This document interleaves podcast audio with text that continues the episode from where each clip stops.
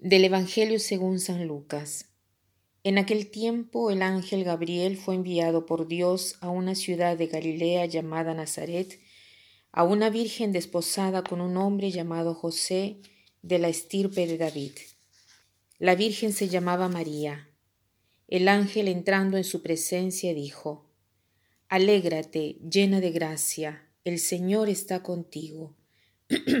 Ella se turbó ante estas palabras y se preguntaba qué saludo era aquel. Él le dijo, No temas, María, porque has encontrado gracia ante Dios. Concebirás en tu vientre y darás a luz un hijo, y le pondrás por nombre Jesús. Será grande, se, ya, se llamará Hijo del Altísimo. El Señor Dios le dará el trono de David su padre, reinará sobre la casa de Jacob para siempre, y su reino no tendrá fin. Y María dijo al ángel, ¿Cómo será eso, pues no conozco varón?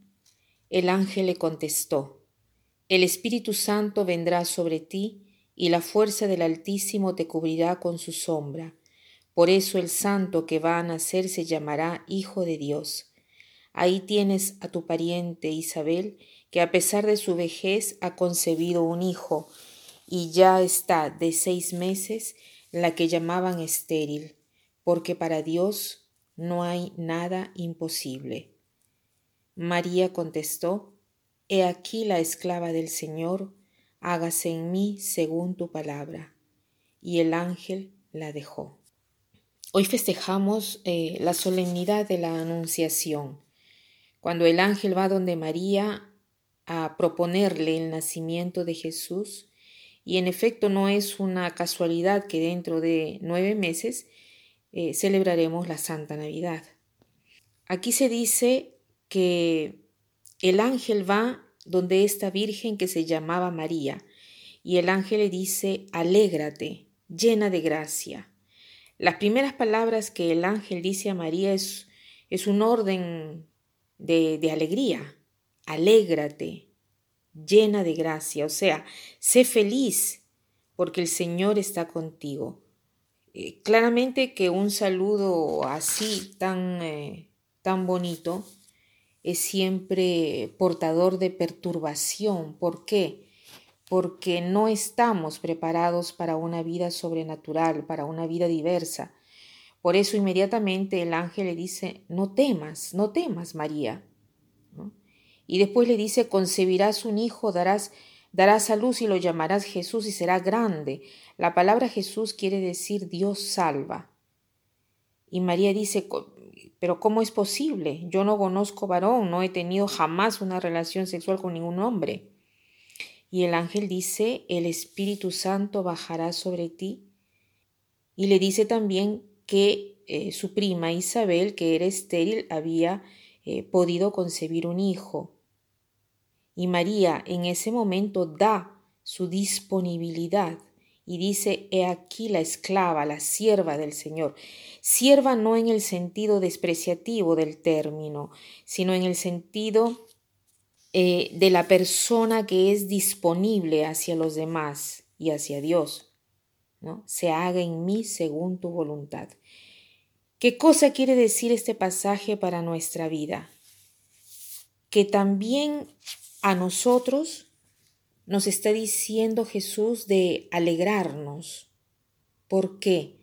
Porque el Señor está con nosotros y nos dice también de no temer, que concebiremos un hijo, daremos a la luz y lo llamaremos Jesús. Pero, ¿cuál es la condición para dar a luz y hacer algo que sea útil para nuestra salvación y para los de los, de los demás? La condición es aquella de ser virgen, pero no la virginidad entendida como ausencia de relación sexual, sino virginidad entendida como darle espacio a Dios, dar espacio a la acción de Dios dentro de nosotros. Y esto en todo sentido. Debemos dar espacio siempre a la acción de Dios dentro de nosotros. Y hoy pensaba yo que cada vida es un don de Dios. Cada vida, desde el nacimiento de la concepción, es por eso que la anticoncepción no tiene sentido. ¿Por qué? Porque con la anticoncepción soy yo que establezco el hijo. En cambio, el hijo es un don de Dios. Dios quiere dar este don. Y no es porque hemos aprendido la forma de cómo eh, nacen los niños, cómo nos reproducimos y, y, y que podemos gestionarlo nosotros. No. La vida es un don que va acogido. Es por esto que el Señor nos da a entender hoy que todos nosotros podemos concebir, que podemos dar a luz. Cualquier cosa que hagamos, la tenemos que hacer junto a Dios con un espíritu virgen, con un espíritu puro, dando espacio a Dios, a la relación de Dios en nosotros.